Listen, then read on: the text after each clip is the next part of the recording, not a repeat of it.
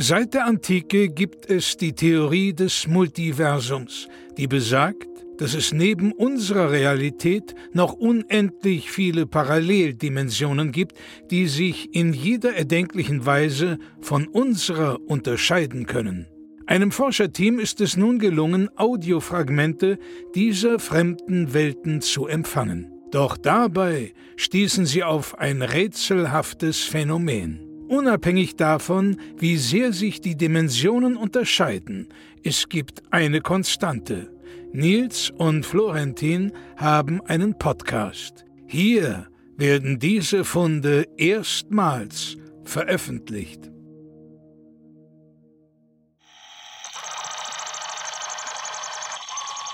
Dimension ZX75 SY09089 TX31 Rudis Buffet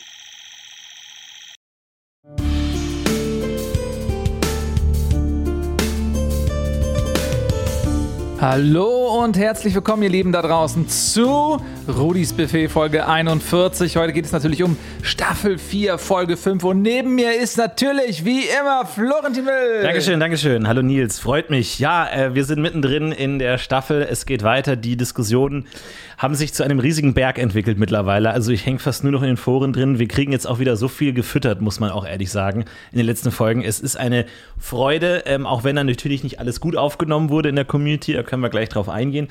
Aber es tut sich auf jeden Fall viel. Ich sag mal, es war eine Woche, wo wieder viel gezoomt wurde, viele Details, viele ähm, Theorien zerstört, aber auch viele neue Theorien geboren wurden. Ja, absolut. Und wir waren ja ganz wissbegierig darauf, ähm, ob sich unsere Theorien dann äh, im Test quasi als wahr erweisen ja. oder ob wir komplett daneben lagen.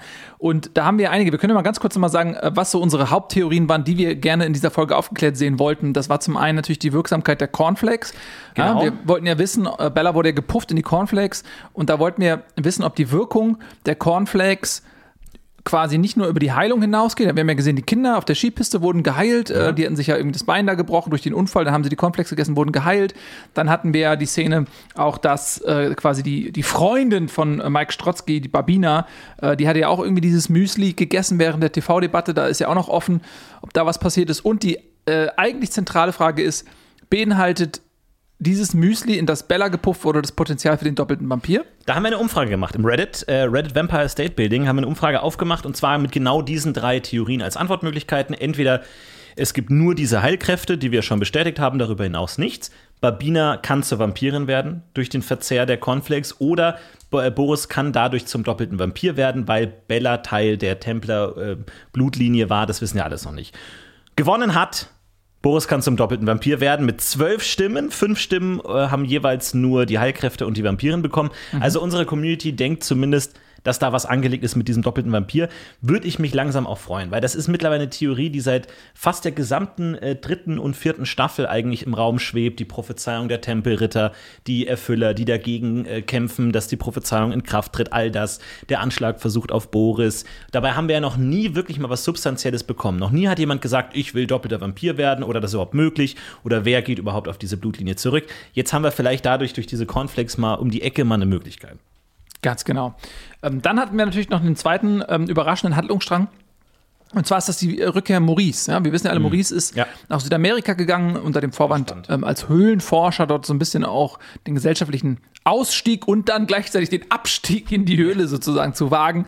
Äh, und da ist es jetzt sensationellerweise wohl so gekommen, dass er die alten Aztekenvampire, die damals von den Konquistatoren ausgerottet worden waren, die hatten sich in diese Höhlen, äh, wir wissen alle, dort in Südamerika gibt es diese weit verzweigten Höhlensysteme, dort mhm. hinten hatten sie sich geflüchtet ähm, und einige der ältesten Vampire konnten dort also überdauern. Maurice ist hin, hat sie wieder erweckt und will jetzt mit ihrem Gold, was eben vermeintlich verflucht ist durch mhm. den alten Aztekenfluch, zurückkommen äh, in den Vampirstaat, um dort eben, ja, entweder als neue autarke Kraft oder eben als Erfüllungsgehilfe für Boris zu wirken. Und das ist natürlich äh, unglaublich spannend, weil das ja das Machtgefüge komplett durcheinander bringen kann. Super spannend. Äh, wir gehen es natürlich Stück für Stück durch. Fangen wir am besten mal mit dem Intro an. Es gibt ja immer bei den Folgen so eine Art Cold Opener irgendwie vor dem, vor dem Intro, vor den Credits. Und äh, das, da kann Mike Strotzel, habe ich das Gefühl, sich total ausleben. so, wir hatten ja diese Skipisten-Szene in der letzten Folge und ich glaube, er nutzt das gerne als Stilmittel, diese Irreführung. Jetzt am Anfang der, dieser Folge, Folge 5, haben wir wieder so einen kompletten Supermarkt super hell beleuchtet, was wir sonst eigentlich nie haben, weil wir sonst eigentlich immer diese düsteren, dunklen Kulissen haben, natürlich nie Sonnenlicht und so. Und jetzt sind wir plötzlich in dieser grellen Welt, in diesem Supermarkt. Ganz langweilig, irgendwie einzelne Leute nehmen Bananen in die Hand, gucken. Plötzlich, Tür geht auf, zehn Gestalten in Schwarz kommen in den Supermarkt. Man denkt erst, okay, der Supermarkt wird überfallen, okay, krass, was ist los?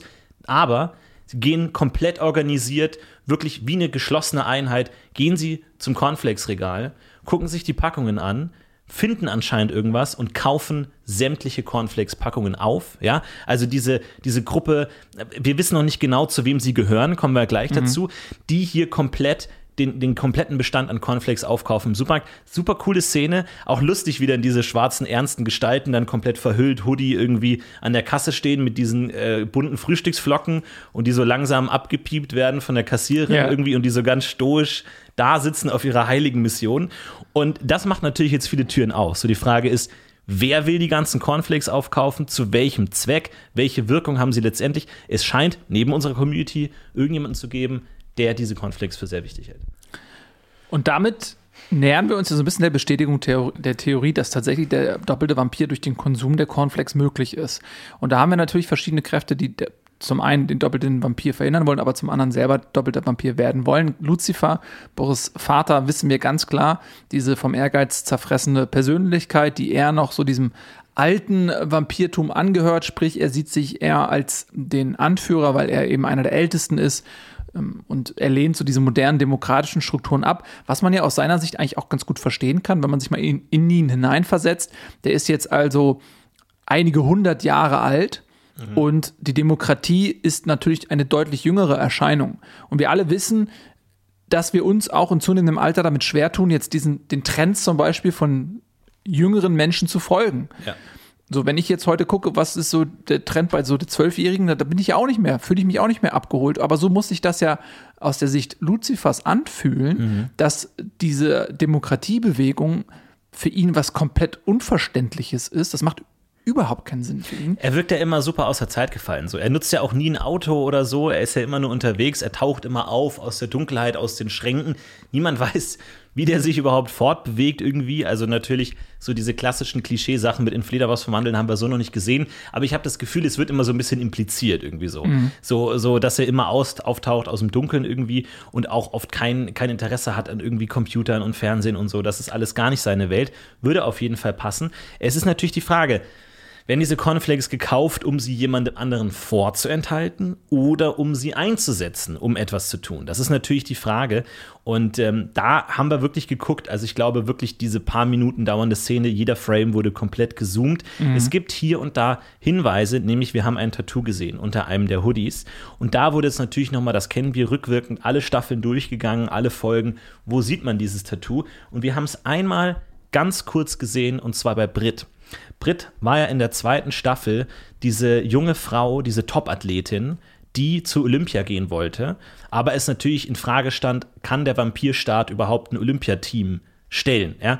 Ähm, ist es überhaupt anerkannt von der Olympischen Behörde und so? Und die war offensichtlich ein Ausnahmetalent. Und wir hatten diese ganze Story von wegen, die soll klein gehalten werden, weil irgendwie die anderen Staaten ähm, haben sie befürchtet, dass sie die Goldmedaille wegnimmt und all das und so. Und das ist tatsächlich ein Handlungsstrang, der seit Staffel 2 komplett brach irgendwie. Letzten Endes wurde sie dann nicht genommen von der, ähm, von der Olympischen Kommission und wir haben dann diese super dramatische Szene, wie sie beobachtet, wie die anderen Kandidatinnen, die anderen Athletinnen über die Rex springen und so und die Goldmedaille und sie sitzt nur daneben ähm, und kann nicht teilnehmen, weil sie nicht Teil eines äh, anerkannten Staates ist. Und sie hatte auch ein ähnliches Tattoo. Und jetzt natürlich die Frage, kommt jetzt noch mal so ein Geist aus Staffel 2 zurück? Unter wessen ähm, Befehl, was, was geht hier? Also es war nicht gut zu entdecken, es war nur ein paar äh, Pixel. Hast, hältst du da die Theorie für, für sinnvoll oder ist es nur wieder, die Fans drehen durch und bauen sich was zusammen? Nee, absolut, ich halte es total für sinnvoll, weil Brit ist ja damals eingeführt worden, ne, du hast es ja gerade beschrieben, sie war diese Top-Athletin und dann ging es natürlich noch darum, das war ja gefühlt ja fast schon so ein abgeschlossener Handlungsstrang in sich. Es geht darum, okay, die, der Vampirstadt ist im Aufbau und es ging ja auch viel darum, okay, wie integriert man jetzt diese Welt in die bereits bestehende menschliche Zivilisation? Mhm. Und da ging es ja viel um so alltägliche Konfliktsituationen, um einfach mal zu zeigen, wie komplex ist eigentlich die Entstehung eines neuen Staates unter ganz anderen Bedingungen, ja. Und dann haben die, haben die halt diesen einen Aspekt genommen, okay, dürfen Vampire bei Olympischen Spielen teilnehmen, dürfen die Fußball spielen, dürfen die an irgendwelchen Sportwettbewerben teilnehmen, weil die sind natürlich körperlich dem Menschen haushoch überlegen. Einerseits natürlich, so. andererseits durch die Tageslichteinstrengung natürlich auch stark beeinträchtigt, ja. weil sie bei vielen Sportarten Polo, Golf und Tennis und so gar nicht mitmachen können, weil das ja tagsüber in der Sonne ist. Genau, also ähm, und das war ja dann auch diese Diskussion dann in diesen Gremien, da haben die ja gesagt, so ja, lass sie doch mitmachen, aber das findet halt tagsüber statt. So, mhm. dann gibt es natürlich einige Sportarten, Hallensportarten zum Beispiel, wo kein direktes Sonnenlicht unbedingt reinkommt. Aber auch da gibt es ja die meisten Stadien haben Fenster und so weiter. Da gibt es schon ein bisschen Echtlicht, was da auch noch mit reinkommt. Ähm, also unter dem Strich muss man sagen, die Vampire wurden komplett aus dem Sportbereich ausgeschlossen. Ja, ja weil es einfach keine Nachtsportart gibt. Und dann haben sie ja das am, am Rande dann noch ihre eigenen Sportarten gegründet, die teilweise im Dunkeln stattfinden und so weiter, nachts stattfinden. Ähm, gut, aber äh, damit war eigentlich Brits Storystrang so ein bisschen ausgelaufen. Mhm. Und jetzt kommt sie noch mal wieder. Und ich finde das eigentlich ganz gut, weil der Charakter wurde ja schön etabliert. Man hat ja so ähm, auch ihren Werdegang gezeigt. Sie war ja schon Athletin und wurde dann gebissen. Also sie ist ja ein recht junger Vampir. Mhm. Und sie hat sich natürlich an diesen Sport geklammert, so wie jemand, der aus dem Leben scheidet, sich dann ähm, an die Dinge klammert, die ihm noch halt bleiben. So. Und ihre Identität war Spitzensportlerin und sie hat gedacht, okay, das mache ich jetzt einfach weiter. Und das wurde ihr genommen. Ja. Und sie wurde quasi zurückgelassen in diesem Vakuum. Ja. Und vielleicht hat sie dieses Vakuum dann gefüllt, quasi mit einer neuen Aufgabe. Und sie gehört jetzt zu diesen schwarzen, vermummten Gestalten. Und die Frage ist, die du ja auch gestellt hast, ja. Wollen sie mit den Cornflakes A, etwas Aktives machen oder wollen sie B, etwas verhindern?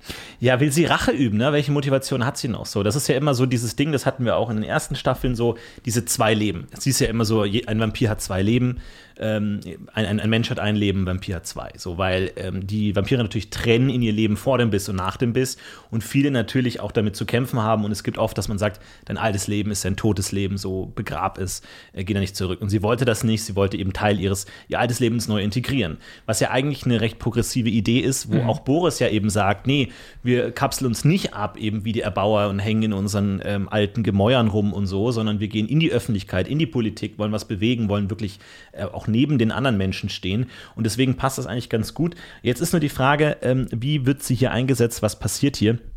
Letzten Endes, es gibt viele Theorien. Aktuell wissen wir es noch nicht, wer hier im Hintergrund ähm, die Fäden zieht. Und ich glaube, es ist auch so gewollt. Also, dass es einfach nochmal als Handlungsstrang in der Luft hängt. Weiter geht's. Maurice, wir haben es jetzt gesehen, die Immernacht, großes Thema gerade politisch, steht jetzt gerade in Frage nach dem TV-Duell. Felicity hat da viele Löcher reingeschossen in den Plan von Boris und äh, wir setzen tatsächlich genau da an, wo wir letzte Folge aufgehört haben, diese Limousine nach dem TV-Duell, mhm. Boris und Maurice hinten drin. Und Boris so gekränkt, wie wir ihn, glaube ich, selten gesehen haben. Wirklich, er sagt, so, soll das noch, äh, bringt das noch was? Die Mitgliederversammlung nächste Woche, das fliegt mir doch um die Ohren, das funktioniert nicht. Und Maurice wirklich als veränderter Mensch. So, wir haben ihn kennengelernt, so als lockeren Capoeira-Surfer-Dude irgendwie, will die Welt erkunden. Und jetzt wirklich mit diesem starren Blick und sagt ihm so: Du weißt nicht, was ich hergegeben habe, um das möglich zu machen. So. Und wir wissen ja wirklich nicht, was passiert ist in Südamerika. Aber anscheinend hat er irgendwelche Opfer gebracht, die ihn jetzt so radikalisiert haben, dass er unbedingt diese Immernacht durchsetzen will. Und Boris steht unter Druck, weil er hat jetzt natürlich diesen Geldgeber, Maurice, der mit seinen Aztekengoldschätzen natürlich Geld liefern kann. Aber hier sehen wir den klassischen Konflikt der Politik, Idealismus gegen Umsetzbarkeit, Lobbyinteressen. Wir haben das Geld. Geld bestimmt letzten Endes die Politik. Und Boris steht jetzt hier zwischen den Stühlen. Absolut. Also Maurice, ganz kurz, weil du da ja auch gesagt hast, es wurde nicht explizit gezeigt. Ich finde aber schon, dass sie durchaus erahnen lassen konnten, was passiert ist. Ne? Du hast Maurice ja auch beschrieben, so wurde auch gezeigt, so als diesen offenen ähm, Surfer-Dude, so der auch den Menschen immer sehr zugewandt war. Der ist ja ein ganz sozialer Typ, total offen, so liebt die Menschen und so, kein Bock auf Gewalt und hey, Happy mhm. Peace und so, ne? So ein bisschen ja. so ein Vampir-Hippie im Grunde. Ja. So, und der wurde dann jetzt nach ähm, Südamerika geschickt weil er ja auch dem Boris gegenüber loyal war, hat er das gemacht und außerdem tatsächlich irgendwie dieses Höhlen erkunden und so, das, da hat er sich wahrscheinlich auch von locken lassen. Ja, klingt total interessant. Vielleicht hat er gar nicht geglaubt, dass da wirklich irgendwas dran ist an der Geschichte mit den Azteken-Vampiren und dem Gold und so weiter. Aber dann war er ja in der Situation, okay, er hat die tatsächlich gefunden. Und dann wissen wir ja alle, wenn du jetzt ja äh, Vampire, die jetzt seit äh, vielen Jahrhunderten dort in ihrer Stasis liegen, wenn du die erwecken willst, brauchst du ungeheuer viel Menschenblut. Ja. So, und dann kann ich mir vorstellen, das wurde jetzt nicht gezeigt, ne? Das ist, aber das ist halt der Teil, den, den sie bewusst weggelassen haben, der findet dann im Kopf statt. Und ja. in, in meinem Kopf ist halt diese grausame Szene, dass er ja vermutlich hunderte Menschen, die er ja eigentlich liebt, ne? Ja. als Hippie, irgendwie in diese Höhlen verschleppt haben muss, um dort ein riesiges Blutopfer zu veranstalten, um diese alten Vampire erstmal überhaupt zum Leben zu erwecken. Und ich kann mir sehr vorstellen, dass das für ihn traumatisch ist und ihn komplett verändert hat und er eben jetzt dieser ja, verschlossene, ernste Maurice ist, den wir in der Limousine kennengelernt haben. Vor allem, warum ist ihm diese Immernacht so wichtig, frage ich mich. Ne? Also er war ja auch, wie du es gesagt haben, immer so Natur, easygoing, wir passen uns an. Und jetzt diese Immernacht, dieser riesige Schirm über dem ganzen Staatsgebiet, das ist ja ein riesiges industrielle, industrielles Projekt. Ja? Das ist ja wirklich Geoforming auf höchstem Niveau. Du willst wirklich die Sonne ausblenden. Das passt ja eigentlich gar nicht zu ihm, der irgendwie nie ein Auto hatte, immer irgendwie in Sandalen rum. Also was hat er in diesen Höhlen entdeckt oder gemacht, dass er einerseits so sein seinen persönlichen Charakter geändert hat, aber andererseits plötzlich auch auf so eine ganz merkwürdige Art in die Politik eingreifen will. Weil was, was, was er letzten Endes Boris eigentlich sagt, ist, stell dich über die Partei. Weil Boris sagt ja, was, was, was soll ich denn machen? Die, die Mitgliederbefragung, die Umfrage kommt jetzt, die Entscheidung, der Mitgliederentscheid, wo Boris sich ja eigentlich sicher war, dass der demokratische Willen hinter ihm stand. Jetzt mit dem TV-Duell alles nochmal auf den Kopf gestellt. Und Maurice sagt ja am Ende, ergreif die diktatorische Macht über die Partei, mhm. setz dich über die Mitgliederbefragung hinweg. Und das ist ja eigentlich genau das, was Boris nie machen wollte. Er wollte ja immer anders sein als Lucifer, als sein Vater. Ja. Er wollte ja nie diesen diktatorischen Modus haben, wo er einfach Dinge entscheidet. Aber jetzt ist er halt einfach in der, in, in der Klemme. Ne? Also was soll er jetzt machen? Für mich ist das immer so ein bisschen eine Eskalationsleiter. So stelle ich mir das vor. Boris und Maurice sind zwei Beine desselben Körpers. So. Mhm. Und der erste Schritt war, Boris Fuß war auf der oberen Sprosse und Maurice hing unten so runter. Aber Boris hieft den Körper nach oben und animiert das andere Bein, was Maurice gehört, auf die nächste Sprosse zu steigen. Ja. Und diese Transformation von unten bis zur höheren Sprosse ist bei Maurice jetzt eben dieser Moment, als er mit dem Blutopfer der Menschen aus Südamerika diese alten Vampire erweckt hat. Und was halt in seinem Kopf passiert ist, dass er genau weiß, wenn Boris jetzt einen Rückzieher macht und jetzt diesen demokratischen Prozess annimmt und alle die ganzen Pläne verwirft und sagt, ja, okay, dann machen wir die Immernacht halt nicht, dann ist im Grunde alles, was er gemacht hat, umsonst. Ja. Das bedeutet, dieses ganze Blutopfer verliert an Bedeutung, verliert an Sinn und äh, die, die völlige Sinnlosigkeit des Gemetzels, das er angerichtet hat, damit muss er dann leben. Sodass für ihn ja völlig klar ist, nee, pass auf, ich kann diesen Sinn nicht verlieren. Sobald ich den Sinn verliere, verliere ich den Verstand. Das ist das Einzige, an das ich mich klammere. Äh, dass es einen Grund hat, einen Zweck hatte, einen höheren Sinn, dass ich das gemacht habe. So, und deswegen muss er, und jetzt ist er das, das meine ich, jetzt ist er quasi das äh, linke Bein auf der höheren Sprosse, mhm. jetzt muss er Boris hochziehen und ihn dazu zwingen, auch mitzuziehen und diesen Weg zu Ende zu gehen. So, du hast jetzt gerade die Beine beschrieben, ja. aber ich frage mich, wer ist der Kopf? Tja. Weil diese ganze Geschichte von wegen äh, diese Charakteränderung von Maurice, dieser plötzliche politische Willen, das klingt für mich, als ob da jemand im Hintergrund steht. Als ob Maurice eigentlich nur die Marionette ist. Weil wer will denn die Partei destabilisieren? Wer will denn wirklich an der Position von Boris sägen? Lucifer. Und das, ja, natürlich. Lucifer und vielleicht auch Felicity. Vielleicht haben wir dieses Bündnis dagegen. Äh, die, äh, Felicity, die ja eigentlich schon immer diesen, diesen Weg gegangen ist, zu sagen, so ja, du hast zu viel Macht, Vorstand, irgendwie soll es nicht eher so ein Rat sein, ähm, so dass, dass wir die, die Macht verteilen. Und jetzt, wenn sich wirklich Boris über die Mitgliederversammlung hinausstellen sollte, ist natürlich eine ganz, ganz angespannte Situation der Partei. Einerseits, er setzt sich durch, bis hin zu Säuberungen der Opposition ist ja alles denkbar mit, mit absoluter Macht. Oder in dem Moment, in dem er sich überwegsetzt, kann Lucifer vielleicht sogar durch Felicity als Oppositionsführerin sagen, da seht ihr es, er will die alleinige Macht, wir schneiden ihn jetzt ab und schon sind die Machtverhältnisse in der Partei völlig anders. Also das ist die Frage, kann nicht vielleicht Lucifer keine Ahnung, nach Südamerika gereist sein, ihn dort gefunden haben, ihm vielleicht beraten haben bei diesen ganzen Opfern, ihm da eingesäuselt haben. Weil das ist ja eigentlich genau Luzifers Ding, diese uralten Flüche, Legenden, äh, Blutopfer, so, das ist ja sein Ding, das kann er ja. Und bindet Maurice damit irgendwie dran. Weil, und da haben wir letzte Folge intensiv drüber gesprochen, aztekisches Gold, aztekische Vampire, die wiederbelebt werden, da spielt natürlich der Fluch eine Rolle. Und wenn Maurice sagt, du hast das schon gut aufgearbeitet im Sinne von, du weißt nicht, was ich geopfert habe, um so weit zu kommen, damit meint er vielleicht mentale Wunden, ja, Traumata, die er auf sich aufgeschaufelt hat. Oder eben auch, dass er einen Fluch angenommen hat. So, das wissen wir nicht. Oh, mhm. der durch irgendein Versprechen wieder gebrochen werden kann, an das er jetzt hängt. Dadurch ist er irgendwie ähm, in, in, in, gebunden an jemanden, vielleicht an Lucifer, wir wissen es nicht. Aber es, es wirkt für mich einfach so out of character, wie Maurice hier auftritt. Da, ich glaube, da spielt jemand im Hintergrund noch eine Rolle. Ja, also irgendwas hat auf jeden Fall zu diesem Veränderungsprozess beigetragen. Die würden den ja auch niemals so darstellen und äh, dann so einen ganz krassen Wechsel machen. Mm, es kann natürlich sehr gut sein. Lucifer ist ja ein Vampir der alten Schule und ihm gehen natürlich so ein bisschen die Verbündeten ab. Die Mehrheit der Vampire will dieses demokratische System. Sie möchte sich angleichen an ähm, die Zivilisation der Menschen und er ist eben anderer Meinung und ihm gehen aber die Verbündeten ab. Und natürlich muss er so ein bisschen im Hintergrund versuchen, sich selbst eine Basis zu bauen, auf der seine Vorstellung des Staates überhaupt stehen kann. Weil er kann nicht gegen 90 Prozent der Vampire ein Oberhaupt sein. Ja. Äh, Macht hin oder her. Ne? Ähm, da kann er der mächtigste Vampir der Welt sein. Ohne die Basis, die ihm folgt, ist er auch des Untergangs. Und die Vampire, die jetzt in Südamerika erweckt worden sind, das sind natürlich auch Vampire der alten Schule. Die wissen überhaupt nicht, was Demokratie ist. Ja. Das müsste man denen erstmal erklären, ja. Und ich kann mir sehr gut ja. vorstellen, mhm. wenn Lucifer die jetzt quasi rüberholt und äh, die gehen natürlich wie selbstverständlich davon aus, dass die alten hierarchischen Systeme dort etabliert werden, sprich die ältesten Vampire sind die mächtigsten und damit eben auch die Anführer, dass der sagt, ja, pass auf, die wollen uns hier die Macht streitig machen, dann müssen wir jetzt mal uns verbünden und mal eben ein bisschen gegen angehen. Also es kann sehr gut sein, dass Lucifer da seine Finger im Spiel so hat. So ein richtiger Staatsstreich, also dass du wirklich dann mit deinen Leuten dann da einfach da durchsäuberst. Naja, also welche, welche Option hat er denn sonst noch? Also er hat ja die Basis, hat er verloren, er integriert jetzt ähm, schon seit einiger Zeit. Er versucht krampfhaft den doppelten Vampir zu erreichen, um eben aus dieser unfassbaren Machtposition heraus dann noch mehr wirken zu können. Also ich, mich würde das nicht wundern, aber ich, ich muss ganz ehrlich sagen, die Frage auch nochmal jetzt zu den Cornflakes.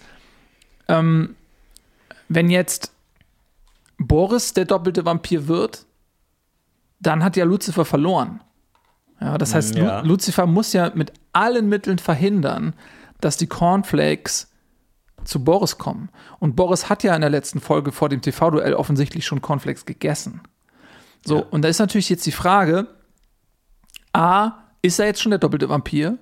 B, muss man dadurch, dass das natürlich gestreckt ist, ja, so wie äh, wenn du irgendwie Koks kaufst und da ist äh, genau. mit Mehl das gestreckt worden. Die ganzen Zucker, Geschmacksstoffe und so, ne? Da ist ja nur ein kleiner Teil Bella drin, ne? Genau, und dadurch, dass ja. eben nur ein kleiner Teil Bella in den äh, Cornflakes ist, kann das ja sein, dass er einfach über einen längeren Zeitraum mehr konsumieren muss. Natürlich geht das ja nur in der Vollmondnacht, um überhaupt irgendwie die Dosis so hoch zu haben, dass er dann auch zum doppelten Vampir gemacht wird? Das ist B. Das ist eine gute Frage. Da habe ich einen tollen Thread gelesen ja. zum Thema, wie viel Cornflakes müsste er eigentlich essen? Und dann wurde wirklich, du kennst ja unsere Community, mhm. penibel ausgerechnet, wie viel Milliliter Blut man normalerweise ähm, äh, trinkt. Äh, wie gesagt, nochmal doppelter Vampir. Die Prophezeiung ist, dass wenn zwei Vampire, die beide auf die alte Tempelritter Blutlinie zurückführbar sind, in einer Vollmondnacht zusammen das Liebesspiel vollführen. Und wir wissen, wie das bei Vampiren aussieht. Wir hatten ja genug Sexszenen in Staffel 2 ja. und 3. Also, äh, das ist ein sehr intensives ähm, Erlebnis mit vielen Bissen, mit viel Körperflüssigkeiten, Blutaustausch. Also, äh, es wird tatsächlich beschrieben, es gibt ja so eine Art Vampir-Kamasutra, das wir auch äh, mal, ähm, äh, das sogar veröffentlicht wurde, bevor es dann zurückgezogen wurde wegen Jugendschutz und all dem, wo gesagt wird, dass im, wenn zwei Vampire Sex haben, sich ihre Blutkreisläufe verbinden, sodass sozusagen mehr oder weniger das gesamte Blut durch die beiden durchrotiert, wo man jetzt natürlich sagen würde, okay, welcher Menge Konflikts würde das entsprechen? Müsste der gesamte Körper von so einer Bella also das ist ja dann die gesamte Charge eigentlich. Oder wie viel davon müsste gegessen werden? Natürlich, das ist schwierig zu sagen. Ähm, für mich wirkte Boris jetzt noch nicht wie der doppelte Vampir, in, der das Gegenteil eher, eher ein halber Vampir in dieser Limousinenszene mhm. mit Maurice, also völlig niedergeschlagen. Also es kann, die Strategie ist schon nicht schlecht, wenn man einfach sagt, man kauft diese Cornflakes einfach auf, sodass er schlicht nicht genug Masse davon essen kann, um den Effekt zu erzielen. Keine schlechte Strategie, keine schlechte Strategie. Ja, und da auch da, ne?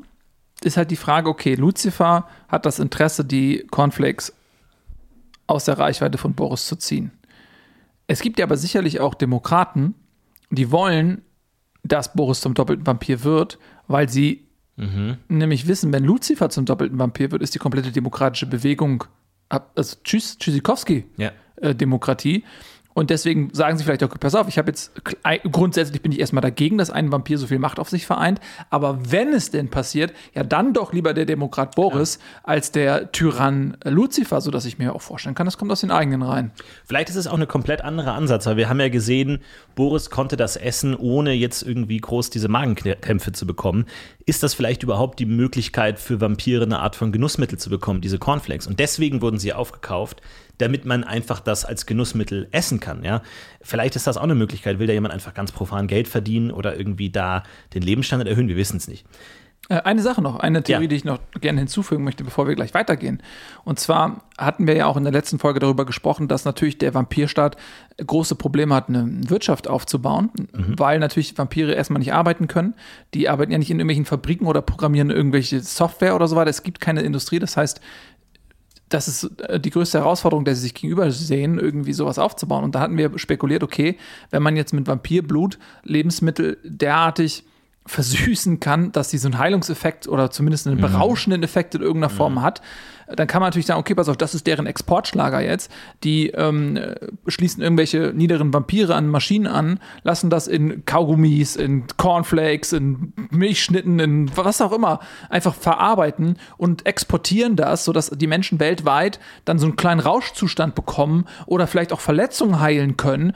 Dann wäre das natürlich ein, ein unglaublich mächtiger Wirtschaftszweig für die Vampire. Und die Frage ist, ist nicht vielleicht, sind nicht vielleicht auch die Länder um die Vampire herum ähm, hellhörig geworden und wollen mit allen Mitteln verhindern, dass diese Industrie aufgebaut wird, weil das würde natürlich dazu führen, dass zum einen die Vampire total mächtig werden und zum anderen die Menschen in diesen Ländern so in ein Abhängigkeitsverhältnis gestürzt werden würden. Ja. Weil natürlich die Nachfrage nach diesen äh, Rauschmitteln die wäre ja gigantisch. Ja, stell dir vor, du hast irgendein Wehleiden, du hast irgendwie Rückenschmerzen oder was auch immer. Und dann isst du so ein paar Vampir-Cornflakes und dann geht es dir wieder gut. Ja. Und dann bist du ja sofort in einem Abhängigkeitsverhältnis. Wollen die Politiker das aus der westlichen Welt überhaupt? Gute Frage. Und äh, den Effekt konnten wir auch sehen in einer der nächsten Szenen. Äh, denn die Frage ist natürlich, wie geht's Babina? Sie hat ja, das ist ja die einzige ähm, wo wir wissen, sie ist noch keine Vampirin, ähm, hat die Cornflakes gegessen, ist sie jetzt Vampirin, ja oder nein? Die Frage wird nicht klar beantwortet. Aber wir haben diese Montage, äh, wo sie in ihrem Krebsstand steht und irgendwie, äh, das wird so dargestellt, so in einer Minute 100 Krebs macht, irgendwie so völlig ausrastet, super schnell geschnitten, sie hört Musik nebenbei, irgendwie macht alle Sachen und ist halt so in so einem Rausch. Das ist leider wieder so eine ganz, ganz schreckliche Mike Strotzki-Babiner-Szene mit hahaha lustig und irgendwie, es ist ganz furchtbar, wie sie auch immer wieder, weil wir haben dieses ernste Gespräch äh, zwischen Boris und Maurice, das dann sich sozusagen fortführt an diesem Krebsstand wo es wirklich intensiv wird. Und wir haben wieder äh, ich weiß nicht, was das ist, ob dann man dann sagt, ja, wir brauchen jetzt einen Comic Relief oder so, wo Babina dann im Hintergrund dann so rumfliegt in ihrer, in ihrem Krebsstand, irgendwie dann Zucker und Mehl fliegt rum und sie ist total eingedeckt in Weiß und so. Und ich weiß nicht, was das soll. Das hat, das hat mich wieder so geärgert irgendwie, dass wir von der Stimmung her in so einem geilen Modus war, sind, okay, jetzt wird's ernst. Und Babina so Vampiren, ja oder nein. Und dann haben wir sie in dieser, ja, Wüterich-Szene, wie sie dann komplett im Backmodus ist und so. Ach du, ich, ich werde mit Babina nicht warm und ich weiß nicht, was das soll. Und jetzt vor allem, wenn wir jetzt noch diese Super Babina haben, die jetzt noch mit so semi-Pseudo-Vampirkräften dann irgendwie noch, noch lustiger ist, als sie sonst eh schon wahnsinnig lustig ist. Mein Gott, ey, das, ich, ich, kann das, ich kann das nicht mehr sehen. Du hast Babina, ich weiß, dass du sie hast. Ich, ich kann es nicht mehr sehen. Und ich will ja eigentlich auch gerne in dieselbe Kerbe schlagen, weil ich, ich bin ja auch kein Fan von ihr. Aber ich muss halt auch Mike Strotzel immer so ein bisschen in Schutz nehmen, weil ja, na klar, die sind liiert und so. Und er hat eine Vergangenheit, dass er seine Bettgefährtinnen auch zu seinen Drehgefährtinnen macht, okay, aber ich bin halt immer noch großer Fan jetzt von ihm. Und ich glaube jetzt in dem Fall die Szene, die dir so auf die Senkel geht, ist eigentlich eine ganz interessante, weil es ist ja oft so ein Film, dass es so eine Montage gibt, eine Trainingsmontage oder irgendwer, irgendwer baut was oder was. Und meistens ist das so, da liegt ein Soundtrack drunter, ein Lied. Und innerhalb dieses Liedes findet diese Montage statt. Und die ist natürlich geschnitten, aber in Wirklichkeit findet das über Stunden oder Tage oder Wochen statt. Ja. Dieser Vorgang, diese mhm. Trainingsmontage. Und ich glaube, er hat damit gespielt, weil nämlich, wenn du dir das nochmal genau anguckst, das wirkt so, als wenn das alles geschnitten wäre. Und sie meinetwegen jetzt acht Stunden innerhalb dieses äh, Kreppwagens auf diesen einen Track reduziert haben. Mhm. Aber ich glaube, wenn du dich das nochmal anguckst, dass das in Echtzeit stattfindet. Mhm. Dass sie nämlich wirklich so äh, in einer atemberaubenden Geschwindigkeit da diese Krebs herstellt, weil, und jetzt erinnere dich mal an die letzte Szene, während des TV-Duells, da hat sie, hat doch das TV-Duell geguckt zwischen Boris und Felici äh, Felicity und da stand doch die Cornflakes-Schüssel auf dem Tisch. Ja. So, das heißt, wenn sie jetzt diese Cornflakes isst, dann kann es natürlich sein, dass, dass die Wirkung der Cornflakes darstellen soll. Dass sie nämlich jetzt Absolut. diese. Ja, ja. so, so habe ich es auch verstanden. Ja, aber es ist doch brillant. Dass das jetzt, also es ist nicht hundertprozentig klar geklärt, aber da, das würde natürlich in deine Theorie spielen, dass das irgendwie dann so die Supercornflakes sind, die ein Exportschlager werden könnten von der Vampirnation. Mich nervt es einfach nur, wie es umgesetzt wird, wie es dargestellt wird. So. Ähm, weil ich will auch nicht, dass sie Vampirin wird, weil das wird mich einfach nerven. So, ich habe, und vor allem, ich meine, ich verstehe das mit Mike, Mike äh, Strotzel, dass er dann irgendwie seine Gefährtin da mit reinschreibt und so, okay, aber muss es denn immer so platt und und, und so, so sie, sie ist der einzige Comic Relief irgendwie, der so wirklich ins Gesicht lustig sein soll und so. Und ich, ich komme ich komm einfach nicht klar. Ich komme einfach nicht klar mit ihr. Ich weiß nicht warum. Äh, wir haben ja letzte Woche die, die Umfrage gemacht, ähm, ob aus ihr noch irgendwie was Sinnvolles wird, irgendwie, ähm, aber ich, ich, ich glaube einfach nicht mehr dran. Die Szene endet mit dem niedergeschlagenen Boris, der dann irgendwie, haha, auch noch dann irgendwie Mehl in die Haare bekommt, irgendwie, weil Wabina stolpert und huhu und so. Und du denkst einfach nur, hau ab. Und ähm, Boris, es endet mit, Boris muss jetzt diese Mitgliederumfrage für sich entscheiden, damit er eben nicht dem Druck nachgeben muss von, von Maurice, der anscheinend jetzt das Druckmittel hat. Und die Art finde ich toll, wie sie es gemacht haben, weil wir gehen jetzt auf die lokale Ebene. Wir sehen Boris an so einem wirklich 0815 äh, Parteistand an irgendeinem Marktplatz in so einem kleinen Vorort, wie er da mit Flyern und irgendwie Gummibärchen dann da in, äh, dasteht und irgendwie für seine Partei werben muss. Und es ist, das ist für mich der Humor, der dann funktioniert in der Serie, weil die Serie kann lustig sein, wenn es nicht so direkt ins Gesicht ist. Und das war für mich ein Moment, wo ich gesagt, okay, der ist jetzt, weil das, normalerweise kennen wir wirklich diese Bundespolitik irgendwie mit äh, TV-Duell und irgendwie Senatssaal und so. Und jetzt sind wir auf der lokalen Ebene. Und es zeigt einerseits die Verzweiflung von Boris, aber auch, wie weit er bereit ist zu gehen und wo er auch an der Basis ansetzen will. Er muss jetzt natürlich die Partei der Vampire irgendwie erklären, dem einfachen Fußvolk, um Leute in die Partei zu holen, die dann eben für seinen Vorschlag abstimmen können, um sozusagen das Gleichgewicht nochmal zu ändern. Ja, das ist jetzt die Basisarbeit, die muss er machen. Ja.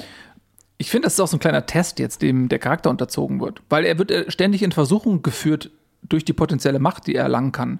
Er könnte ja auch ohne Frage sagen, ja, ich gehe den Weg meines Vaters, so, ich, vielleicht beseitige ich den noch oder was auch immer, aber ich würde halt doppelter Vampir, ja, ist er halt Alleinherrscher oder ist er die mächtige Figur? Nein, aber er bleibt Demokrat, trotz all der Versuchungen. Und das ja. ist ja eine Charakterprobe auch für ihn. Und da gewinnt er für, für mich ganz stark an Profil. Und wenn dazu gehört, dass er sich jetzt erstmal scheinbar lächerlich macht und dort irgendwie auf diesen kleinen Popelveranstaltungen die, die Fähnchen schwingen muss, hm. das wirkt natürlich erstmal erbärmlich, aber es ist ein Charaktertest. Ja. So, und den besteht er ja, finde ich auch. Und die Immernacht kam ja bei dem einfachen Volk total gut an.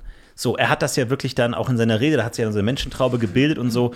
Und er, die kam ja gut an. So, es fängt ja so ein bisschen an, dass die Leute kommen und sagen: Ja, der Spielstraße an der Meierhofer Straße, da ist das Gerüst zu klein, mein Sohn, bla bla bla.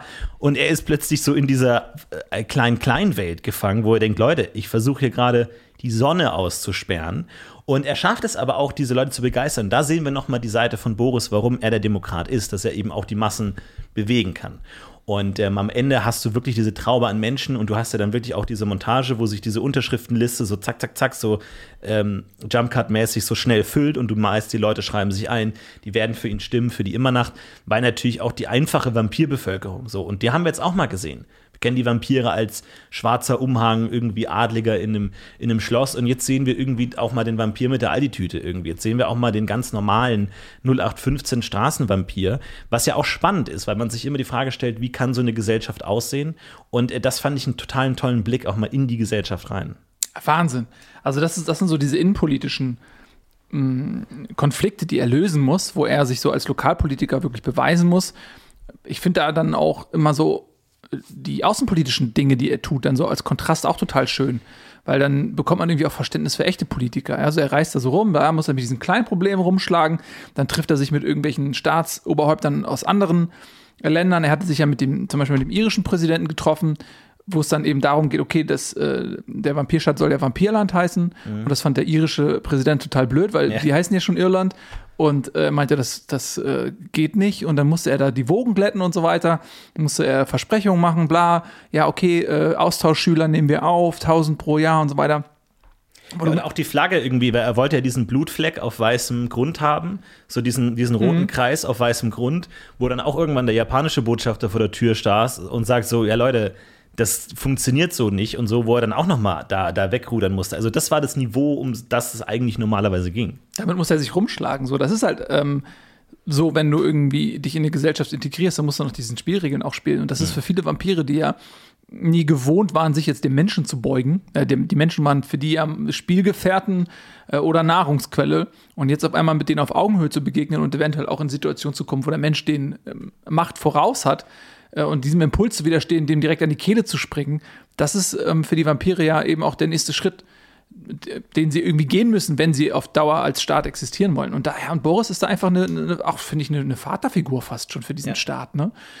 Also, das ist eine ganz, ganz ähm, interessante Persönlichkeit, an dem viel gezerrt wird. Und was mich halt auch noch interessiert ist, du hast es ja vorhin nochmal angesprochen, ganz kurz nochmal darauf zurückzukommen, ja, dass Maurice sich so verändert hat. Und ich hatte ja die, die ganze Zeit ähm, dann über dieses Blutopfer gesprochen, was er gemacht hat, was ihn vielleicht als Mensch verändert hat. Es kann natürlich jetzt auch äh, sein, da haben wir auch schon drüber gesprochen, so ein bisschen angeschnitten, dass es eben der Fluch der Azteken ist, ne? Mhm. Weil er ist ja mit, nicht nur mit den Vampiren nach Hause gekommen, sondern auch mit deren Gold. Und da ist ja der Aztekenfluch auf dem Gold. Und da hattest du das letzte Mal, oder wir hatten ja auch drüber gesprochen, was äh, für Auswirkungen hat dieser Fluch des Goldes. Ja. Und es kann natürlich auch sehr gut sein, dass Maurice, du hast ja gesagt, ähm, der Satz, du weißt ja gar nicht, was ich auf mich genommen habe. Ne, eventuell ist das ja auch dieser Fluch, den er auf sich genommen hat. Mhm. Und ähm, die wollen jetzt mit diesem Gold äh, quasi die Immernacht herstellen, also ne, die Finanzierung dieses Bauprojektes erstmal nur so einfach, das klingt, mit dem Aztekengold finanzieren. Und Maurice muss, ähm, hatte, muss diesen Fluch schleppen. Es kann natürlich sein, wenn jetzt Boris dieses Geld nutzt, dass sich das Fluch, dass sich der Fluch auf ihn überträgt. Das kann sein. Oh. Also ich ja, weiß ja. ja nicht, wie so ein Fluch funktioniert. Ist es nur derjenige, der das Gold jetzt irgendwie nimmt? Oder wie, wie ist das, wenn er jetzt mit diesem Gold das Bauprojekt bezahlt, sind dann alle, die daran beteiligt sind oder sogar alle, die davon profitieren, ja, auch verflucht? Ist dann die gesamte Immernacht verflucht, ja, das eben. Bauwerk an sich. Eben. Und jeder, der dann in dem Schatten davon lebt, ist in irgendeiner Weise verflucht. Das wäre unfassbar, das gesamte Staatsgebiet verflucht. Ja. So, da, da äh, müssen ja, wir auch noch drüber sprechen, weil äh, niemand weiß jetzt wirklich, wie funktioniert denn das. So, und jetzt ist nämlich spannend, weil, was ich einen ganz spannenden Aspekt fand, und der wurde in Staffel 1 mal kurz angerissen, und der wird jetzt noch mal ganz konkret. Wir sehen nämlich auf dieser lokalen Wahlveranstaltung von Boris, sehen wir natürlich auch, dass es natürlich auch eine Minderheit gibt von Nicht-Vampiren, die aber auf dem Vampir-Staatsgebiet leben. Mhm. Ja, die Mindlinge, wo er schon mal direkt drinsteckt, irgendwie minder, ja, also, ne, die, die, auf die natürlich herabgeschaut wird, äh, die natürlich aber auch ein ne politisches Gehör haben wollen. Und natürlich auch da, da gab es äh, tolle Wortgefechte von wegen so, ja, immer Nacht, wir sollen in der Dunkelheit leben, wir brauchen Vitamin D und so, was wollen wir denn so? Und das ist jetzt natürlich auch nochmal eine interessante Gruppe, weil Boris natürlich natürlich als, als, als Staatsoberhaupt oder angehende Staatsoberhaupt des Vampirlandes natürlich für seine Bevölkerung verantwortlich ist, aber natürlich auch noch diese Minderheit in, auf seinem Staatsgebiet hat. So, was, was soll da jetzt passieren? Welche Rolle können die spielen? Sollen die für alle verflucht werden dadurch? Sollen die irgendwie jetzt durch die Cornflakes, dass die verteilt werden, alle zu Vampiren gemacht werden, damit sie die gleichen politischen Interessen haben wie die anderen Vampire? Es ist ein super spannendes Thema, weil es wirklich schwer ist, damit umzugehen. Ja, absolut. Ja. Und äh, auch das ist nicht nur ein innenpolitisches Thema, weil das sind natürlich auch alles Menschen, die dann von den anderen Menschenländern unterstützt werden, dass deren ja. Interessen irgendwie gewahrt werden sollen. Da gibt es verschiedene Möglichkeiten, ob man vielleicht dann einige Löcher in den Schirm einbaut, sodass mhm. dann einzelne Parzellen beleuchtet Gut, werden. Ist, du meinst dann so eine Ghettoisierung oder so? Ich weiß ja. nicht, ob das wirklich äh, funktioniert. Nein, also das ist ja für, für, die Gesellschaft fast schon zersetzend, diese Ghettoisierung. Ja, ja. Ne? Die dürfen dann natürlich dann nur in diesen Lichtflecken leben. So. Und auf der anderen Seite ist das dann für die Vampire auch tabu.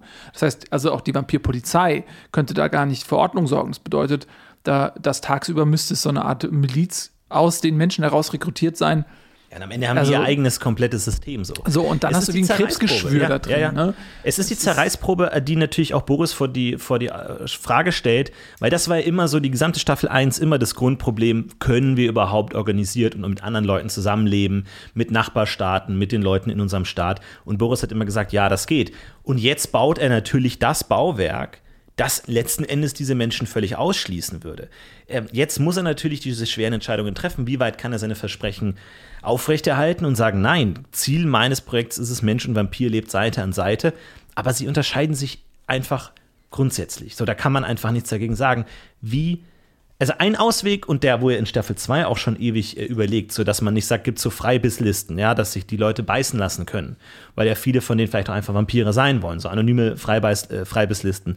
Oder jetzt eben, dass man sagt, man macht die zu Vampiren, ohne dass sie es wissen. Ja, Cornflakes, Bisse in der Nacht, ja, das Mhm. ist natürlich, wie wird das, wie werden die anderen Länder reagieren, die UN, wie wird das aufgefasst werden? Sind das Kriegsverbrechen? Was ist das für eine Art von Verbrechen, also eine gesamte Minderheit innerhalb eines Landes zu, zu vervampieren? Wie geht man das an? Es würde natürlich viel leichter machen, ne?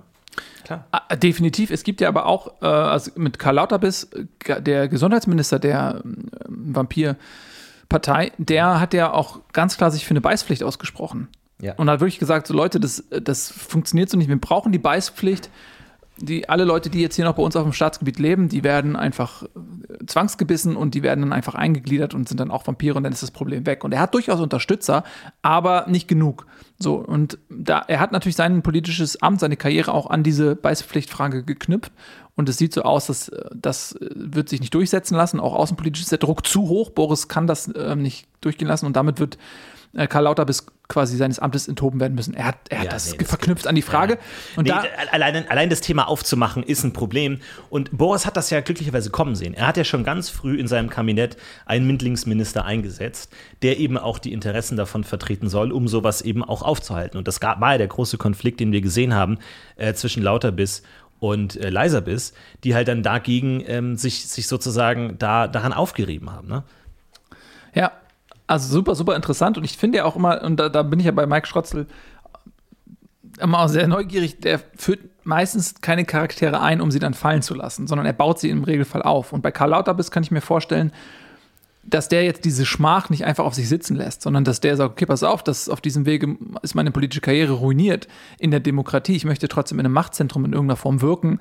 Was ist das nächste Machtzentrum, was mir zur Verfügung steht? Lucifer. So, kann mir schon vorstellen, dass all diese gefallenen Demokraten, die sich auch ein bisschen schwer tun, vielleicht, weil das System auch so neu ist, die sich nicht daran gewöhnen können, einfach Macht auch dann irgendwann ablegen zu müssen, dass, dass die alle schön in das Lager von Lucifer reinmarschieren. So, jetzt glaube ich, kommen wir zum Höhepunkt der Folge, der Dialog zwischen Felicity und, und Lucifer. Wir kriegen endlich mal Antworten. Wir spielen hier jede Woche Theorien und alles und inwiefern, wer arbeitet mit wem. Und Felicity war ja die riesige Überraschung der letzten Folge. So, wo kommt die plötzlich her? Aus dem Nichts mehr oder weniger. Und wir haben ja noch Lucifer gesehen, wie er vor dem TV-Duell bei seinem Sohn Boris ist. Also er, er spielte ja immer noch die Unterstützung und von wegen, ja, du machst das schon so. Ähm, und da kam es auch zu einem Konflikt im Sinne von, äh, welchen Weg gehen wir jetzt so?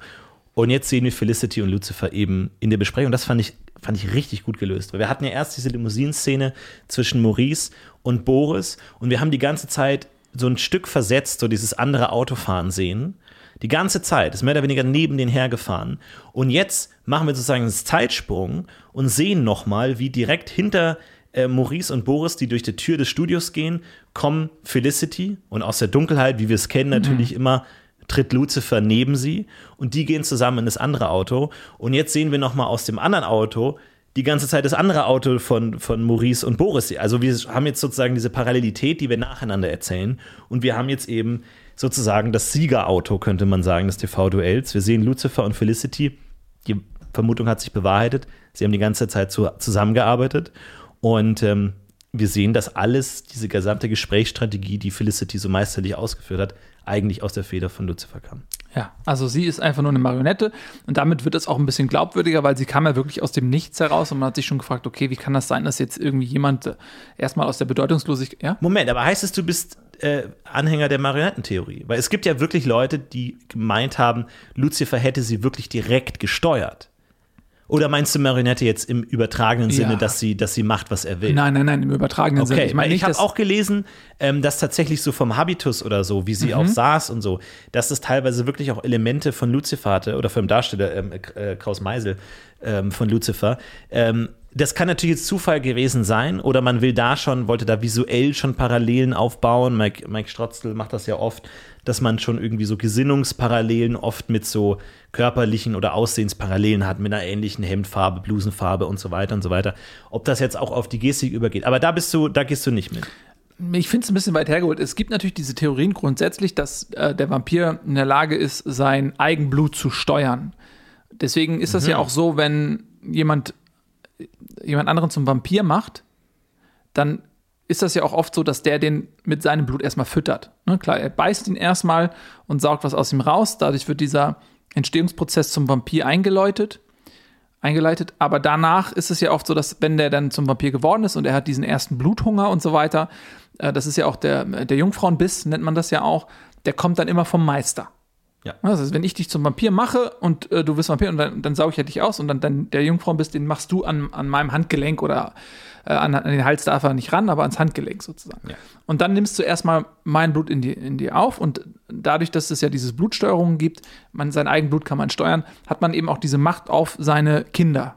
Ne? Und wenn man die dann irgendwann abstillt, na, dann nimmt die Macht auch ein bisschen ab, aber es ist immer noch ein Rest manifestiert, weil es das Erstblut ist. Ja, das Erstblut, was ein Vampir konsumiert, dient eben auch dem Aufbau des Körpers und bleibt dann eben für immer in dir drin. Ne, Also wenn du dann später Blut trinkst, das ist dann einfach die normale Nahrungsaufnahme, aber das Erstblut, das Jungfrauenblut, das dient eben zum Aufbau des Vampirkörpers und manifestiert sich komplett im Leib, ist immer für immer drin.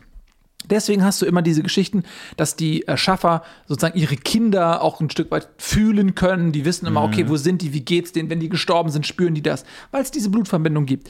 So, das würde aber bedeuten, dass nicht nur, Lu äh, dass nicht nur Felicity die Tochter sozusagen von Lucifer sein muss, Ja, das stimmt. Wir wissen nicht, wer sie gebissen hat, Felicity. Ne? Bei vielen Vampiren wissen wir es ja, aber Felicity nicht. Aber wir wissen es nicht. Wir wissen nicht, wie ihre Eltern sind. Deswegen, sie kam ja aus der Bedeutungslosigkeit. Es kann natürlich sein, dass Lucifer irgendwo noch äh, die, äh, diese, diese Vampirin in der Hinterhand hatte, aber dass er sie wirklich direkt gesteuert hat, dazu bedarf es meiner Meinung nach eine unglaubliche Blutkonzentration von Lucifers Blut in Felicity. Das würde bedeuten, sie müsste ihn ja halb leer getrunken haben vor dem Auftritt. Ähm, das weiß ich nicht unbedingt. Wäre wär natürlich, aber dann meinst du, sie hätte dann gegen ihren Willen gehandelt, weil warum sollte sie das sonst? Ja, ich, ich, ich weiß es nicht. Die Frage ist halt nur, wo kam sie so plötzlich her? Wo kam dieses rhetorische Geschick her? Es kann ja sein, dass es auch natürlich, ähm, in so einem politischen Apparat gibt es natürlich auch den politischen Nachwuchs, ja, also Schulungen, äh, Talente, die man raussucht, irgendwie aus Klassensprechern oder was auch immer, ähm, dass da vielleicht äh, gewisse Leute gibt und Lucifer da bewusst gesagt hat, okay, ich nehme die Jahrgangsbeste, was auch immer, beißt die, macht sie mehr oder weniger abhängig und ähm, macht sie Teil meines Apparats, sowas in der Richtung. Ne, wissen wir nicht. Ähm, auf der anderen Seite, natürlich auch hier, und du weißt, ich bin ein bisschen besessen mit dem Thema und hab's immer im Hinterkopf. Doppelter Vampir. Wir wissen nicht, von was Felicity abstammt. Wir wissen nicht, ist Lucifer in der Lage, zum doppelten Vampir zu werden. Vielleicht züchtet er sich mit Felicity auch eine potenzielle Partnerin an, mit dem das, das Ritual vollzogen werden kann in der Hinsicht. Vielleicht hat er sie ja extra gesucht als Nachfahre des Templerordens, um sie sozusagen so gefügig zu machen, weil ähm, es ist ungewöhnlich. Es gibt ja nicht so wahnsinnig viele Vampire, muss man ja tatsächlich sagen. Und dass ein Vampir auftaucht, den wir davor noch gar nie gesehen haben, in der Gruppenszene oder so, ist sehr selten. Das heißt, die Frage ist, wo kam Felicity dann wirklich her? Also sie war als Praktikantin da mal kurz da, aber dann innerhalb von einer Woche, zack, TV-Duell, Oppositionsführerin, das ging wahnsinnig schnell. Und da ist die Frage, wo kommt sie ursprünglich her? Wir haben, wir haben, ich, und vor allem, hast, hörst du nicht manchmal so einen Dialekt raus bei, bei Felicity? Hast Ja. du da nicht manchmal so diesen, diesen Dialekt, den ich nicht ganz zuordnen kann? Du hast da ein schärferes Ohr. Ich weiß es nicht. Ist es, ist es dir auch mal aufgefallen? Also ich hatte immer das Gefühl, dass es so ein bisschen was Rumänisches hat tatsächlich. Mhm. Also, äh, und wir wissen ja, Transsilvanien ist ja sozusagen der Ursprung der Vampire. Das ist äh, natürlich der Klassiker, ne? Das ja. wäre der Klassiker, ähm, aber ich, ich war mir nicht ganz sicher. Also manchmal bei, beim R und so weiter habe ich mal gedacht, ey, come on, das kann doch nicht sein, dass sie jetzt aus Transsilvanien kommt. Das wäre natürlich krass, weil wir wissen, also, also das transsilvanische Vampirreich ist ja untergegangen. ja. Und äh, aber die, die Ursprünglichkeit kommt daher. Also das kräftigste, mächtigste, älteste Blut kommt eben aus Transsilvanien. und Dracula existiert nicht mehr. Also, mhm. Dracula ist, ist, ist vor langer Zeit aus der ähm, Vampir-Geschichtsschreibung gestrichen worden. Also äh, kann man nur hoffen, dass der nicht auftaucht. Also wenn der auftaucht, ist eh vorbei. Ja, ne? Aber der ist jetzt ja weg. Aber das, es kann immer noch sein, wenn du irgendwie eine direkte Blutlinie ähm, hast, äh, irgendwie, dass, dass du natürlich auch mächtig bist. Aber was meinst du denn, also welch, wo, woher das kommen könnte?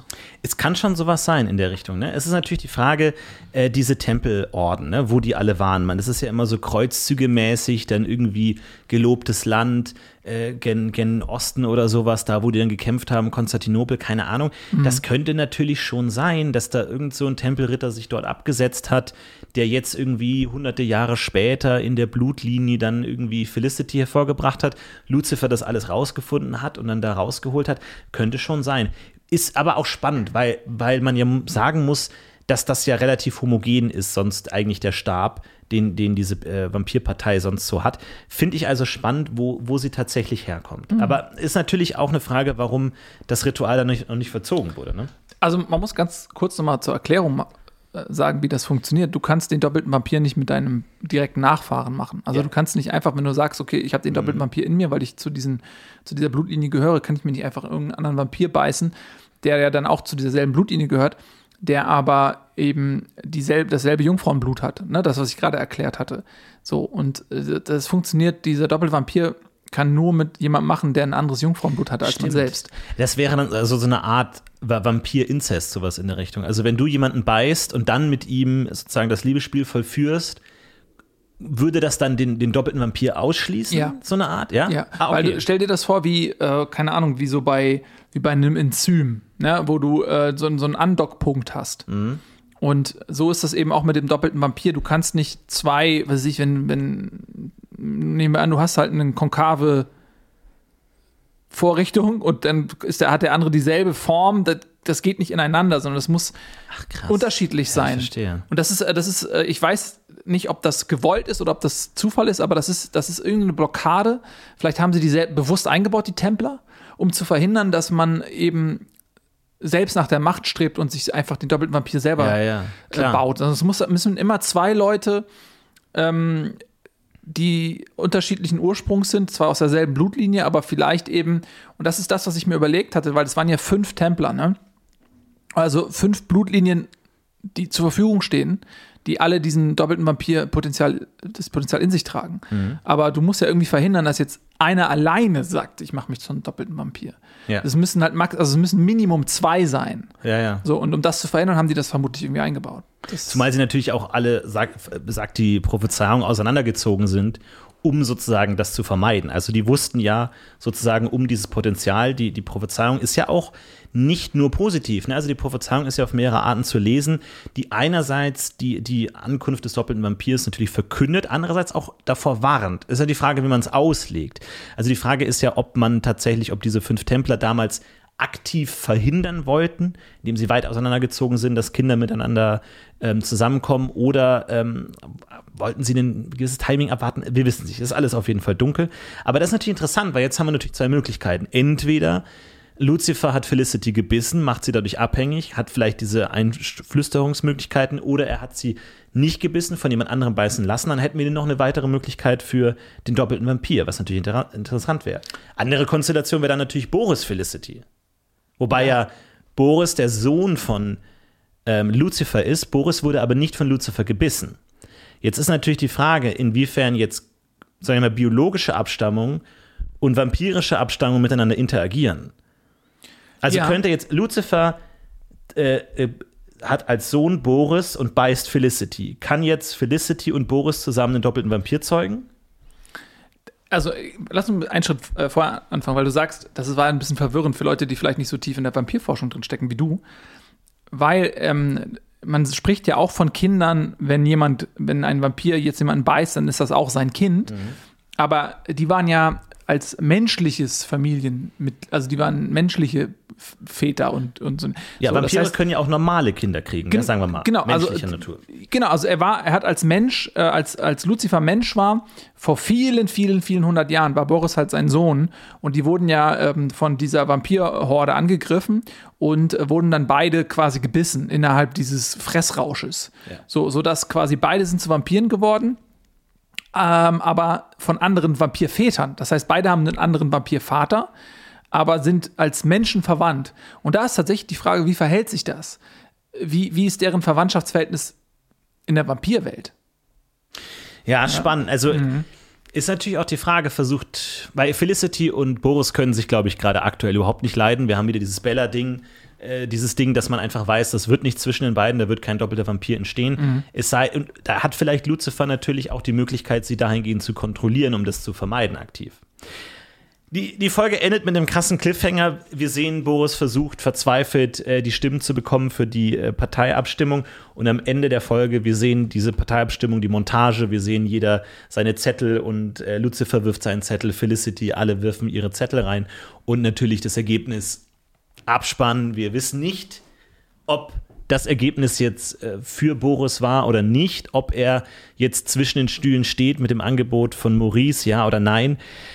Ah, ja, diese Cliffhanger, das ist immer so, so ein Ding. In, in den Foren geht es uns natürlich jetzt in beide Richtungen auf.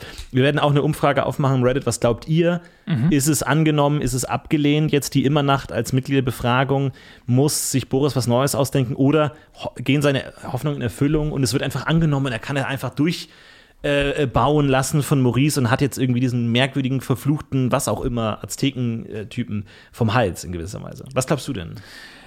Also, wir müssen, ich, es festlegen. Ja, ja. Wir müssen uns jetzt festlegen. Mhm. Ich, und dann können wir nächste Woche sagen, wer recht hat. Mhm. Also, jetzt ein bisschen gewagt, äh, vielleicht ein bisschen zu weit in die Zukunft. Daher ist das alles ein bisschen gedehnt, diese, also wirklich in die, einfach in die Zukunft gedehnt, diese, diese Theorie. Aber ich glaube, dass es angenommen wird. Und ich kann mir vorstellen, dass ähm, dieser Fluch dieses Aztekengolds dann irgendwie noch eine Rolle spielt. Und dass es vielleicht auch mit dem zusammenhängt, was du vorhin gesagt hattest. Du hast ja gesagt, die Prophezeiung ist unklar. Und sie ist ja insofern unklar, man weiß nicht, von welcher Seite man sie lesen soll. Mhm. Weil entweder die Ankunft des doppelten Vampires bedeutet den Untergang des Vampirreiches oder der Untergang des Vampirreiches kann nur durch den doppelten Vampir aufgehalten werden. Mhm. Ist er das, ist er der, der Doppelvampir der Anfang oder das Ende? Und die Tempelritter wussten das auch nicht, aber es war notwendig, den doppelten Vampir anzulegen, weil, wenn die Prophezeiung so richtig gelesen wird, dass nur der doppelte Vampir den Untergang der Vampire verhindern kann, dann mussten sie ihn zwangsläufig, selbst wenn die Chance bei 50 Prozent ist, sie mussten ihn zwangsläufig ja. etablieren, denn äh, wenn, wenn diese Entwicklung stattfindet und du hast keinen doppelten Vampir parat, dann ist vorbei, aber wenn der doppelte Vampir schuld ist, dann kannst du ihn immer noch versuchen zu verhindern. Ne? Es ist das klassische Fantasy-System, zerbrich etwas und verteile es damit, wenn es nötig sein sollte, dass es eingesetzt wird, es wirklich schwer ist, dass es nicht einfach jemandem so in die Hände fällt und dann macht er, uh, sorry, sorry, ist alles kaputt, sondern dass man wirklich aktiv es leisten muss, um es zu schaffen. Mhm. In dem Fall musste jemand wirklich diese Blutlinie wieder zusammenführen, um den doppelten Vampir zu bekommen, um vielleicht, äh, vor allem, das ist interessant, weil es scheint aktuell gar nicht so, als stünde das Schicksal der Vampire auf der Kippe ich habe immer den doppelten Vampir, also gerade die ersten Staffeln so gelesen, als so, ja, die Welt ist kurz vorm Untergang oder es gibt nur noch einen Vampir und irgendwie die Blutlinien hören auf zu existieren, trocknen aus, bla bla bla. Und dann erscheint er so Messias-mäßig. Mhm. Jetzt ist eigentlich ein äh, unerwarteter Zeitpunkt, weil eigentlich es gibt viele Vampire, das Staatssystem, die Kriege sind beendet mehr oder weniger, jetzt gibt es politische Probleme und so. Ähm, interessant, man würde jetzt gar nicht erwarten, dass jetzt irgendwie dieser doppelte Vampir erscheint. Irgendwie. Ja, aber ich kann mir vorstellen, also das zum Beispiel, die bauen, also das, die nehmen das jetzt an, es wird ein Triumph für Boris und alle denken immer, und das ist vielleicht, ist das eigentlich der Hauptgrund für, für Luzifers Treiben, alle erwarten, okay, wenn Lucifer zum doppelten Vampir wird, dann vernichtet er die komplette Vampirgesellschaft, also er muss ja die Demokratie einfach ja, mal komplett ja, zerstören, das heißt, ja, er wird dann mit den äh, aztekischen Vampiren zusammen oder was auch immer, mit dem alten Orden dann einfach mal alle kaputt machen und sagen, ey, pass auf, dann sind wir halt am Ende nur fünf Leute oder so, fangen wir einfach bei neuem, neuem an ähm, und müssen, das, müssen diese Reformbewegung einfach komplett zerstören und rausreißen mit der Wurzel, ja. was das Ende von 90 Prozent aller Vampire bedeuten würde. Und das wäre die dunkle Seite des Fluchs. Es kann aber auch genauso gut sein, dass durch den Bau der Immernacht mit dem Aztekengold, das verflucht ist und dann äh, passiert irgendwie sowas wie, ey, der mitten in der Sommerhitze wird der Schirm zusammenbrechen und alle Vampire sind gerade draußen und feiern eine Party ja. und äh, dann und dann in dem Moment braucht es den doppelten Vampir, der vielleicht irgendwie äh, äh mit einer Heldentat alle rettet. Ähm, also es kann beides sein. Wobei eine Sache, wir haben ja letzte Woche spekuliert, dass der aztekische Fluch den Vampirfluch aufheben könnte. Mhm. Angenommen, deine Theorie stimmt und das aztekische Gold und alles, was man davon kauft, ist automatisch aztekisch verflucht, würde in dem Moment, in dem dieser, diese Immernacht, dieser große Schirm über allen Vampiren thronen, alle Vampire betrifft, würden ja schlagartig sämtliche Vampirflüche aufgehoben werden durch den aztekischen Fluch, der sich darüber überträgt. Das würde ja bedeuten, dass schlagartig sämtliche Vampire aufhören, Vampire zu sein. Mhm. Eigentlich ja, weil wir die Rechnung gemacht haben, 1 minus 1 ist 0, mhm. nur der doppelte Vampir als 2 minus 1 ist 1 übrig bleibt, als letzter verbleibende normale Vampir, der dann alles wieder von vorne aufbauen kann. Das ist eine fantastische Theorie. Das kann wirklich sehr gut sein, dass dann der ähm, doppelte Vampir als einziger übrig bleibt und damit quasi die neue Blutlinie begründet, eine neue reine Blutlinie begründet und, und dann alles von neuem aufbauen muss. Ne? Das kann natürlich auch sein. Es wäre natürlich jetzt auch, da wären einige Staffeln dann schon gesichert, auf jeden Fall. Also wenn wir es zusammenfassen und die Theorie stimmt, Lucifer fährt nach Südamerika, findet Maurice, manipuliert ihn, äh, den Fluch auf sich zu nehmen, auf das Gold zu nehmen, das er dort fördert. Gleichzeitig versucht er ähm, einerseits durch Felicity Boris zu destabilisieren und vielleicht gleichzeitig sich selbst zum doppelten Vampir zu machen, dann Druck auf Boris auszuüben, dass er eben mit dem Geld den, die Immernacht bauen muss, baut die Immernacht, Fluch wird übertragen auf alle, alle werden genullt bis auf ihn er ist der einzige Vampir und kann seine despotische neue Blutlinie starten. Und äh, dann ist die Frage, okay, wird Lucifer der doppelte Vampir oder wird Boris der ja. doppelte Vampir? Und damit entscheidet sich das künftige Schicksal der Vampirnation. Denn wenn Lucifer der doppelte Vampir wird und damit die, äh, den Fluch der Immernacht überlebt, äh, der Aztekenfluch der Immernacht überlebt, dann prägt er die neue Generation in seinem Sinne, ne? mhm. nämlich streng autokratisch. Er ist der Anführer, alle anderen sind niedere. Oder schafft es Boris als Demokrat am Ende zu überleben und schafft eine neue demokratische Vampirordnung. Ja, Aber was du in jedem Fall hast, ist, dadurch, dass er ja dann die prägende Figur ist, ja. so oder so, es gibt keine Opposition mehr. Also es wird ja. wirklich entweder ein funktionierender demokratischer Staat, der sich nicht selbst zersetzt, oder es wird ein klassischer äh, autokratischer Staat. Es gibt in dem Moment ja eigentlich gar keinen Staat mehr. Wenn du kein Vampirvolk mehr hast, gibt es auch keinen Staat. Es ist eigentlich eine Rückkehr zu dem elitären Erbauerdenken, dass es wenige adlige Vampirfamilien gibt, die ihre Fähigkeiten auch eingrenzen. Im Grunde wäre es ja sozusagen die Depopularisierung des Vampirfluchs, wenn man wieder das einschränkt und sagt, nein, das ist nur uns Elitären vorbehalten. Äh, es kann in alle Richtungen gehen. Ich finde es super spannend. Du sagst also, das äh, Votum, die Mitgliederversammlung wird angenommen, äh, immer nach soll gebaut werden. Dann sage ich, nein, es wird abgelehnt. Ich mhm. sage, ähm, die Mitgliederversammlung widerspricht sich, weil ich fände es super spannend zu sehen, wie weit Boris bereit ist, dann zu gehen. Entweder gegen den Willen der Partei das durchzusetzen oder Maurice eine Abfuhr zu erteilen, wozu er aktuell meines Erachtens nicht in der Lage ist, aber vielleicht das noch in sich findet. Ja, das wäre dann sehr interessant zu sehen, wie, wie Maurice darauf reagiert, muss wow. man sagen. Weil Maurice ist sehr entschlossen. Ich kann mir vorstellen, ja, oh, wenn ja, das abgelehnt wird, wird, äh, wird, das, wird der Konflikt äh, Maurice und Boris noch mal richtig aufköcheln. Oh, also wir freuen uns wow, ah. auf äh, Staffel 4, Folge 6. Ja. Und wir hören uns dann natürlich wieder ähm, bei Rudis Buffet Folge 42 dann. Wir mhm. freuen uns sehr über eure aktive Teilnahme bei uns im Reddit. Beantwortet gerne unsere Umfragen und schreibt auch gerne selbst mal ein Thema. Was interessiert euch? Ähm, was äh, sind eure Theorien? Was treibt euch um? Gerne. Äh, macht's gut. Bis nächste Woche. Wir sehen uns. Tschüss. Ciao.